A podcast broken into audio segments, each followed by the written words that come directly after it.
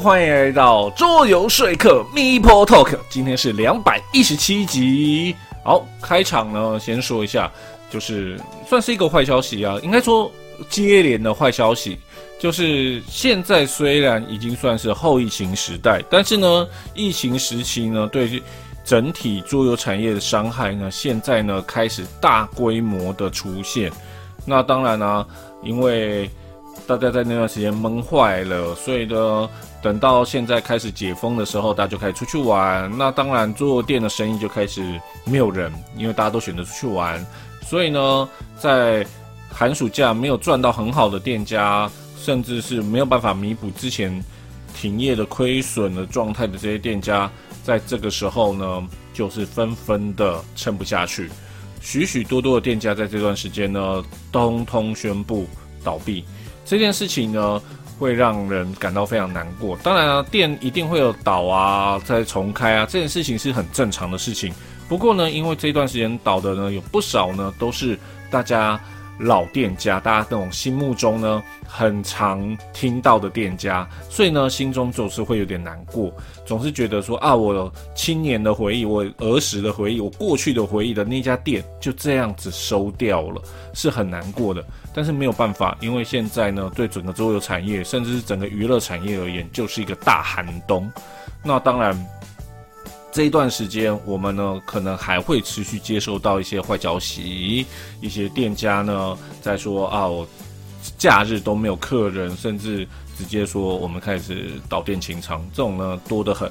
那只能说，如果各位喜欢桌游的话呢，呃，你如果你支持那家店，就去那家店多消费。然后多买桌游，那当然这个问题呢，绝对不会是只有店家，可以说是整个产业都受到了这样巨大的打击，所以呢，也需要大家多多支持这个产业，多多购买游戏，多多去桌游店去游玩，让这些整个产业链的人都可以有饭吃。只要大家都有饭吃，大家呢桌游店、做出版社，然后甚至是。这些桌游团，大家都能正常的运作运作下去。OK，好，良心的劝告结束了，然后我们来讲一下最近有什么消息吧。就是呢，所谓的不适合做在新闻上面的一些消息。第一个呢，先介绍一下 Queen Game。Queen Game 呢，它有一个 City 系列，然后呢，它呢就是把过去呢各个版本的，就是有城市名的游戏呢全部重出，然后呢，现在呢已经出到七第七个和第八个。那当然，这些游戏呢，基本呢核心规则不变，然后做一些改良，那基本上没有太大的变化。但是呢，对于它的美术和配件呢，做了一些升级，尤其是在外盒的美术上面呢，做了很大的挑战。呃，应该说是惊喜，就是呢，你按照编号一二三四五六七八八摆好，它侧面呢可以全部连在一起。算是一个很特别的设计，当然也有一些游戏已经有这样的设计，但是呢，因为 Queen Game 在台湾呢比较少拿得到，就是因为怎么说，像之前迪比斯的远方啊这些游戏都有个缺点，就是它是不是没有中文版。那 Queen Game 就是以一个代理难为出名的一个游戏，在做代理商之间大家都很清楚，就是很难拿到 Queen Game 的游戏就对了。所以呢，如果说你对这个概念有兴趣的话，你可能就是看看有没有人要从国外拉货，或者就是直接去国外购买啦。好，第二个消息呢，就是大搜查哦，它之前呢出了各式各样版本，包括星际大战版本啊，或者是小盒的体验版本。那它现在呢要出一个就是 Kid 版，就是儿童版的 Unlock。然后呢，它呢让玩家呢穿越到史前时代啊、古埃及，还有美国西部时代，哦，算是一个简单的。然后他把游戏年龄呢设定是六岁以上，然后二十分钟可以结束的一款，所以算是简单的解谜游戏。那至于结果会是什么，我相信出版社，因为他已经有代理出版社了，应该会出吧，因为没有看过。解谜的儿童游戏，就让我们来期待看看啦。OK，那今天的节目呢，会是由博龙游戏呢来赞助播出。因为呢，今天要介绍的游戏呢，虽然已经有出版了，但是呢，它的中文版本呢，现在在集资募资当中。OK，那我们来进入我们的桌游介绍啦。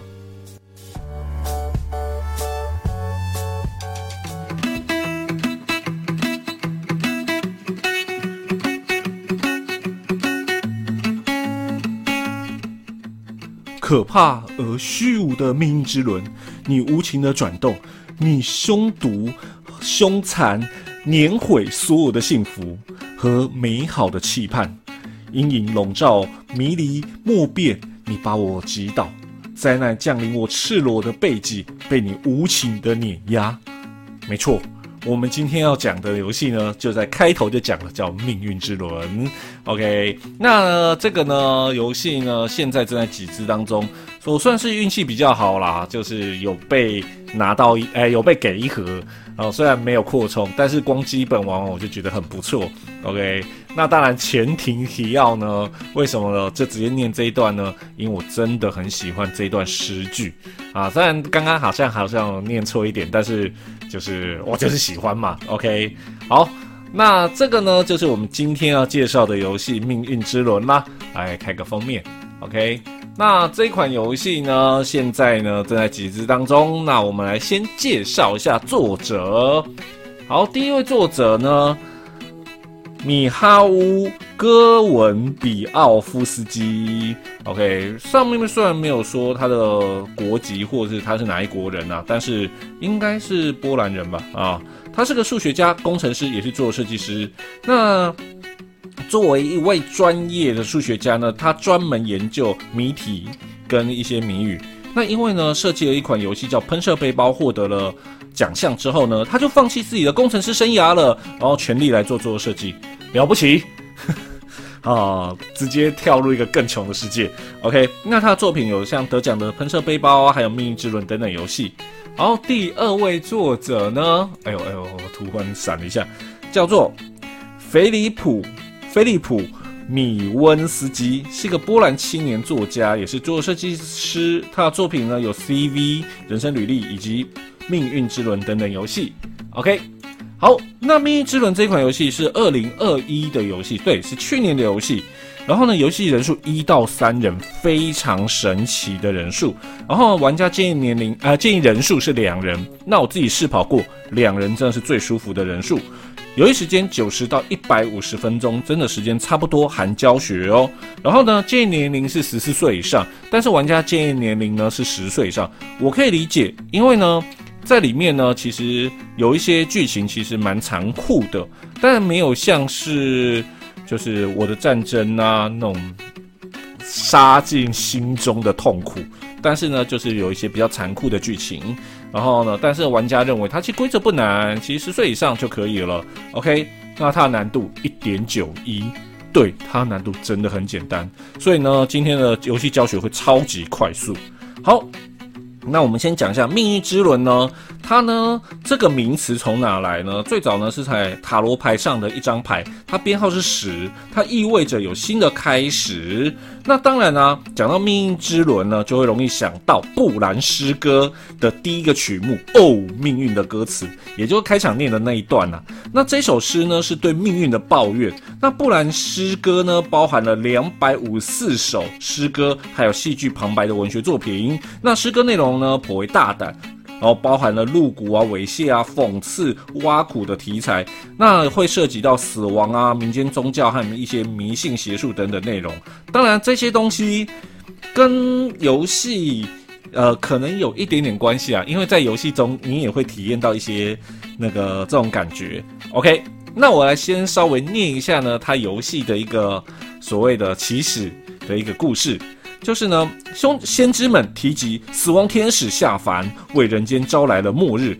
传闻中呢，死亡天使来临呢，必定有征兆。他降临呢，就会得呃惩罚罪人，并且呢，同时呢，逐一施下末日的灾祸，像是饥荒啊、疾病啊、战争将席卷大地，然后呢，会存有一丝希望。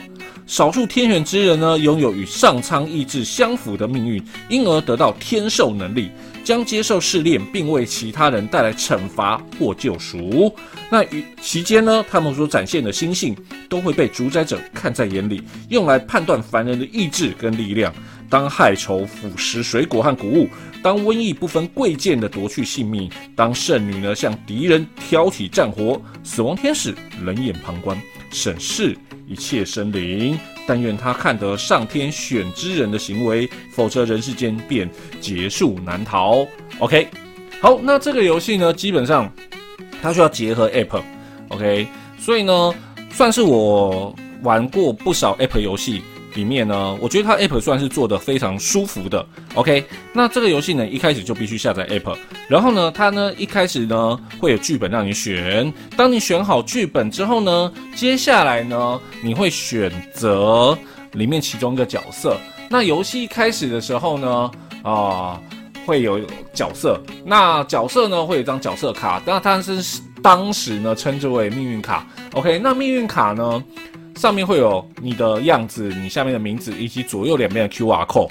那牌翻过来呢，刚好你左右两边 Q R code 呢，也是你两个你的人生命目标，就写在后面。那这两个生命目标呢，你呢选择其中一个去把它完成，你呢就完成了这个游戏。谁先完成你的生命目标，你就获胜了。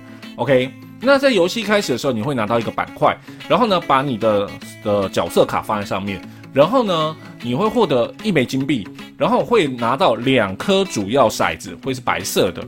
然后呢，以及三颗辅助骰放在旁边。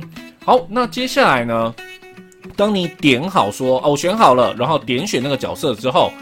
然后呢，他就会告诉你说，你游戏一开始呢，你三个技能是怎么安排哦。在这一点呢，我觉得是这个游戏的一个特点。那它呢有分三条，然后分别代表是知性、敏捷跟力量。那每一条上面呢会放上所谓的指示物，那就代表说你相对应的能力。但是呢，它呢可能放三个或四个。那从数字一到十二，数字越小越好。这点要注意，数字越小越好。所以呢，升级就是往数字小的方向前进，降级就是往数字大的方向前前进。这一点呢，跟很多游戏概念不太一样。好，那接下来来讲一下哈，游戏呢在剧本一开始的时候呢，会告诉你你的起始版图是什么，然后呢，你就把自己的角色模型放在上面，然后呢，他会告诉你一些剧情，然后游戏就可以开始了。那在游戏开始的时候，轮到你的回合开始的时候呢，第一件事情你会获得一颗辅助骰，然后呢，接下来呢，你可以做什么事情呢？第一个，你可以移动。那移动的时候呢，你可以探索新的板块，然后呢，就停了，你就不能再移动了。或者是呢，你可以走两步，在已开的板块上面做移动。然后呢，接下来你停下来的地方呢，你就可以造访事件。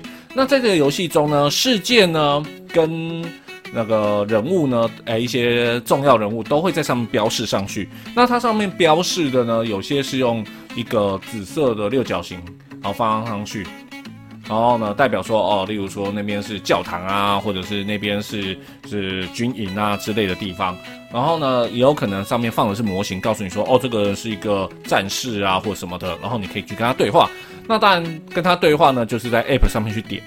那你点的时候呢，就会发生一些效效果，例如说他会跟你一些对话互动。那这些东西呢，基本上就是一些对话内容，在有些时候会做一些检定。那这时候来讲，这个游戏检定可以说是这游戏最重要的事情。然后我们就要看玩家版图。当你检定的时候呢，他会告诉你是要做哪一方面检定，知性，还是敏捷，还是力量，三选一。然后呢，接下来呢，例如说我要做知性检定。然后呢，呃，如果有看画面的话，它基本概念就是这样。然后呢，像它有放三颗，分别在五、八、十一，OK，这三颗。然后呢，这个时候呢，你就拿起你两颗主骰。然后呢，看你要不要加辅助骰，然后你就握着，然后一起掷骰。那主要骰的数字呢是一到四，然后呢，辅助骰呢是一到三跟一个绝对成功。OK，当你掷完之后呢，就依照你的点数加总，然后呢就会得到一个答案。那例如说呢，我呢骰完之后呢，点数呢是八，这个时候呢，我的知性下面八看过去会有几个标识物，两个。我就成功两点，算是很特别的。也就是说，你骰多少往回看，你能够经过几个指数，你就成功几点。所以呢，你的指示物点数呢越小，你的成功几率越大。OK，然后呢，你值完之后再加上，如果你的辅助骰呢有骰到成功的话，你就会得到一个成功值，你就可以输入到 App，然后 App 就会告诉你说，哦，会有怎样的状况。OK，那它基本上有个难度的一个概念呢，就是如果说是容易的话，大概只要过一个就好；那如果是困难的话，大概过三个；十分困难就四个；那那种史诗级难数难度就是五六个。OK，这个就是检定。OK，那在这个过程中呢，可能会获得经验啊，获得物品啊，或者是你有能力或或提升或降低。OK，再来，有一些人呢，你可以跟他对话的时候呢，他会就是你可以拿东西去问他，然后在这过程中呢，你有可能获得物品，但有些人会有起始物品。那物品呢，基本上会有几个概念，它的右上角就是它的金额，如果你买卖它，它的就是那个钱。然后呢，再来呢，就是这个物品的名称，以及下面是它的功能。那它左下角呢，就是它编号。所以基本上所有东西呢，它呢告诉你是啊什么东西的时候呢，它就会告诉你编号是什么。例如说，呃，一把剑，那它编号是十四，你就把呢十四，你就找十四，然后呢就可以找到那个东西。所以基本上你物品呢，请你养成好习惯，照数字叠好，不要洗去洗它或者是干嘛。OK。好，那这个时候呢，有些东西呢，你有些人可以去询问，你就拿那个东西呢去扫它 Q R code，然后呢，他就会告诉你回答你说，哎，是怎样的过程。好，在这边呢来讲一下哦，在这游戏中，只要在 App 里面出现的东西，全部都是全场玩家都可以看到的。OK，在下一个呢，有些角色你可以去问，哎，我有一个人生的使命，我想问一下，你对这个使命有没有了解？这个时候呢，你就拿你的角色卡去扫你想要问的，因为你有两个使命嘛，你想问哪一个使命，你去扫它的 Q R code，然后呢，他就会回答。那你这时候就想说啊，那不就讲出来了吗？对，因为这个游戏呢只有一个人会获胜，所以呢，每个人的使命呢都不要给人家看，你都只能自己偷偷看。可是呢，这个时候不就讲出来了吗？但是呢，在游戏中，我觉得这点就是设计的很棒，他会讲，然后讲的有点模棱两可。基本上呢，就是你看到文字的人，就是你看到自己的使命的人，你大概会比较清楚说，哦，好，我知道你在讲什么。但是其他人可能就可以去猜测，你可能内容是什么。OK，好，最后一个有可能呢，你会遇到商人，你可以做交易。那这个时候呢，要特别注意，当有交易的时候，就是例如说你遇到这个人他是商人的时候，你不要急着去点 App，因为呢，它呢就会开商店。那它开商店的时候，它会先显示说，哦，这个。呃，这个铁匠哦，他身上有哪些货物？哦，就例如说，他有一个手斧、两把剑。这时候你就呢，从牌库里面找出相对应的东西，就手斧跟两把剑，放在版图，诶，不要放在版图上，放在桌子一个空白的地方上。然后呢，它会有相对应的标示，例如说会有两个天平标示的 mark。哦的 token，然后呃一个呢就放在这三个物品旁边，另外一个就放在铁匠旁边。然后呢，以后呢你去跟铁匠对话的时候，就会有个交易选项，然后你就可以跟他做一次性的交易，OK。然后呢你可以买卖各式各样的东西，然后来换取，OK。好，这些东西呢就是一个基本上你在 App 上面会遇到的事情，OK。好，那当然这个游戏呢到这边基本规则差不多讲完了。但是呢，有一些特殊的事情，例如说，在游戏的过程中可能会获得一个东西叫经验值。在经验值的，你要呢，可以在基本上你可以把它在自己的回合使用掉。使用掉之后呢，你可以让自己的一的一个能力的那个指示物向左就提升两格。你可以一格提升两个，或者是两个提升一个。但是呢，同一格里面只会有一个指示物，这应该蛮废话的。但是。就是会有人犯傻，OK，好，那基本上呢，游戏呢就这样子进行下去，然后呢，你会不断的开信地图，遇到新的事件，而且呢，随着时间的进展呢，在某一个回合开始的时候，就会有事件发生。那这一接下来讲说，这个游戏回合开始谁先，这个 app 就会告诉你现在换谁，不会像是很多游戏呢，你一开始的时候你会不知道现在轮到谁。OK，那就是有可能有些游戏是要自己讨论啦，但是这样的话就可能会有点小小混乱。但是像这种有就是个人获胜的，他是直接绑死这一点呢，就是让他比较不会发生争议，然后就不会有什么起始玩家换人这种问题，要一切就是 App 帮你处理好。OK，好，当你呢符合了你所要的使命条件之后呢，你就可以进入所谓的终章。当你进入终章之后呢，基本上就是努力的走。如果你成功的把终章走完，游戏呢就会立刻结束，然后告诉你一个结局。然后那另外玩家呢，你就是没有完成你的使命。OK，好，那这个时候来讲一下，这个在 App 里面有写到，呃，应该说在规则说明书里面有写到，但是呢，我还没有很明显的体会到。就这游戏中，其实大概那个前面的叙述里面有说嘛，就是主宰者呢会看看玩家们的心性，然后看你的意志力跟力量，OK，也会看看你是善或恶。也就是说，你在里面所做的一切的选择，啊，里面呢会有一个隐藏的机制，然后告诉你说，也不会告诉你，他就是说，嗯，你这个人是偏向善良还是偏向邪恶。然后呢，在你后面的选择和作为上面，会开始有一些些轻微的调整。那这个调整是怎么调整？其实说真的，因为这个 app 已经把坐在里面，所以呢，玩家呢没有办法很直觉性的做到，除非呢你重新玩一次，然后做不一样的结果，但是做某些类似的事情，你可能就会有比较明显的体会。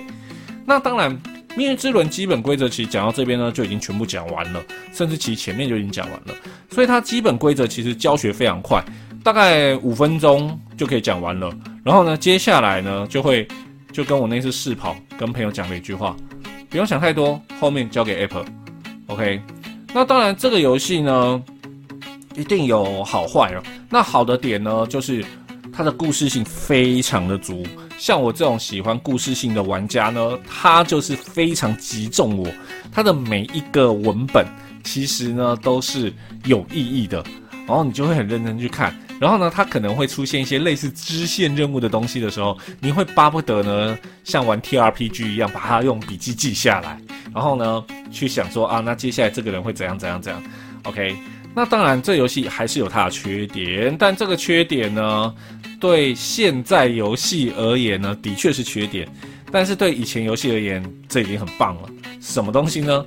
就是呢，它的人物模型很小，这点是真的。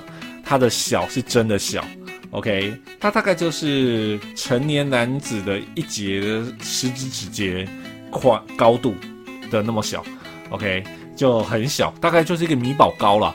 但是呢，它还是做的很精致，所以呢，就是一个这么小的东西，但是呢，却有很精致的样子。你可以看到它就是一个神父啊，是一个谁谁谁。但是呢，因为真的蛮小的，所以呢，不好上色。对于有上色控的玩家而言，这是一个挑战。那当然，它在 App 上面呢，如果例如说出现某些人物的时候，它会把那个模型的样子呢放大出来，然后你会比较好找。但是呢，像我第一次玩的时候呢，就有卡住，就是哎，这个人在哪，有点难找啊。当然，这个呢，你玩久了就算是可以克服了。那当然，为什么说这游戏适合两个人玩呢？是因为它的 Tempo。这两个人的话，其实 tempo 还蛮快的。但是呢，如果三个人玩的话，游戏时间会绝对拉长，因为呢，每个人都会去探索，甚至是你探完，我马上跟上去继续探。哦，你刚刚这个地方没过，我刚刚跟上去。哦，你那个地方没有打开，我冲上去，我把它打开。然后，所以呢，会有一种进度呢，会蛮拖长的感觉。所以呢，我觉得这游戏两个人玩会是比较舒服的人数，真的就是像玩家们统计这样子。那当然，瑕不掩瑜。它真的是一个故事性非常优秀的游戏，这一点呢是我算是近期拿到故事性游戏中算数一数二喜欢的。再加上说它的 App 呢算是做的非常的人性化，因为呢其实像是呃之前出的深入绝地啊，或者是所谓的那个魔界中土，他们的 App 呢其实相对起来比较没有那么亲切。那像这一款呢，它的 App 就做的非常的舒服，不会呢有那种很强大的抢戏感。就是如果这个游戏就只要直接丢一个 App 给你玩就好，它还是要跟版图做联动，或者是它真的就是太辅助，辅助到就是你就是觉得它很不亲切，然后每次出那些图啊，你去拼啊，然后弄这些东西就觉得很麻烦。没有，它都很简单。就会让你非常轻松、非常愉快的去游玩这个过程，让你去享受那些文本。所以呢，以一款游戏而言呢，当然以一款有 App 的游戏而言，我觉得它非常的棒。当然不是因为今天博龙丢这盒给我，而是因为我真的去玩了它。然后呢，我跟朋友玩的过程中，我们玩一玩玩一玩，发现我们很认真的在看文本，在讨论剧情，就觉得这个游戏它成功了。OK，好了，做个结尾啦。如果说你喜欢 TRPG，但是呢又找不到很多人陪你一起玩，你喜欢故事性很强的游戏。但是呢，呃，又不喜欢非常繁杂的 app 啊，或者是一些有的没有的事情的话，然后呢，又喜欢变化性很高的游戏，那这一款《命运之轮》千万不要错过哦！他现在在集资，有兴趣的不要错过，赶快去参与集资哦。OK，以上呢就是今天的自我介绍，希望你会喜欢。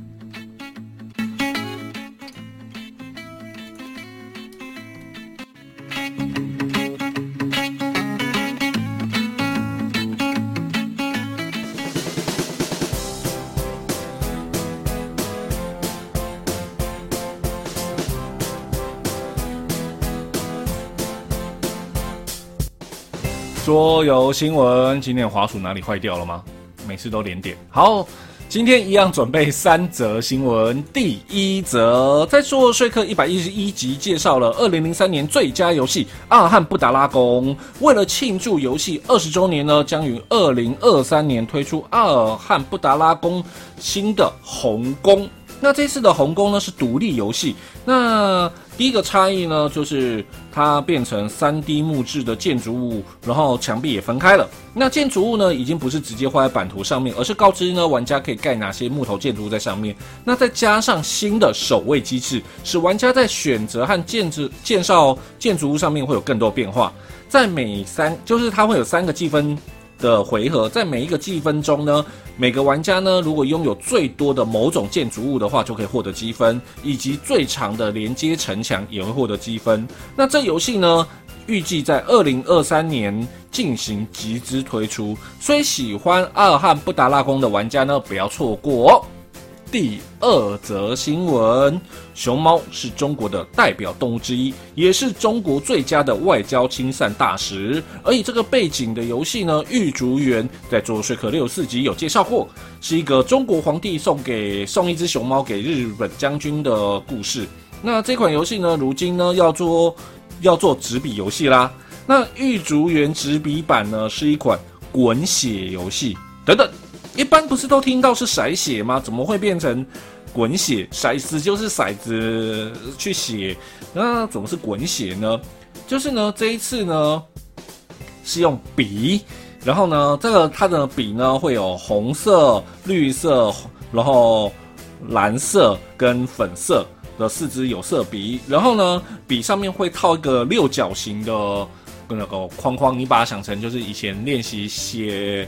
那个握笔的那种握的塑胶的东西就对了，然后它会六角形，然后呢上面呢会有图形，会有三种图形，圆圈、三角跟方形各两个哦，然后呢每一个回合呢会有一个玩家把四支笔拿起来滚出去，然后滚完之后呢每一支笔呢上面就会说，例如说蓝色就是三角形，OK，然后呢接下来呢每个玩家呢轮流选一支笔之后呢画在自己的纸上面。然后想办法呢，画在相呃，你就要画在相对应颜色和相对应图形的地方。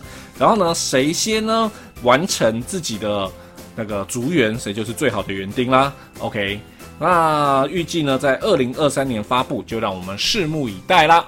好，第三则新闻，时尚品味呢，对我这个桌游宅而言呢，可以说是一门高深的学问。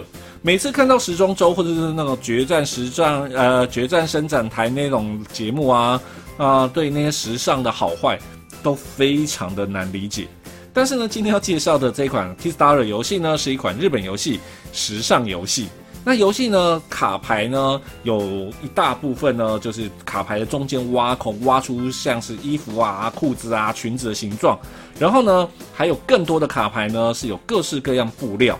然后呢，玩家呢就可以在那些衣服的卡牌上面放布料去拼凑，然后去结合变成独一无二、独特风格的服装，然后呢再把上下身一搭，你的时尚服装就出来了。那这游戏呢基本上会有两种玩法，第一种呢叫猜猜主题，它适合所有人的猜谜游戏，就是呢会有。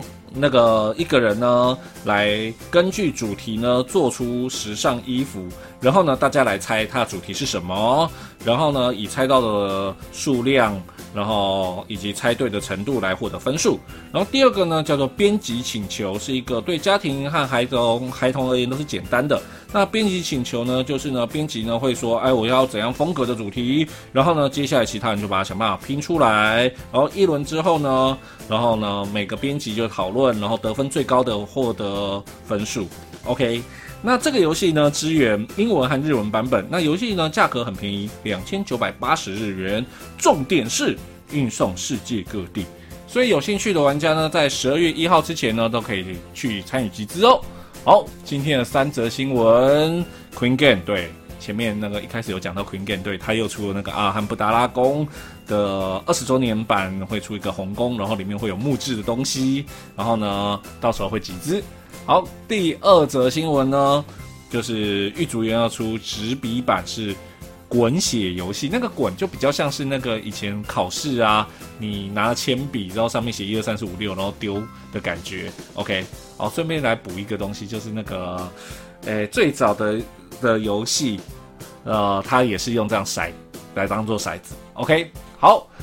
好，就赛尼特奇啊。然后第三则新闻呢，就是时尚品味 KS 游戏在十二月一号前呢，都可以参与集资哦。游戏金额只要两千九百八十，主要是主打亲子。OK，以上三则新闻，希望你会喜欢。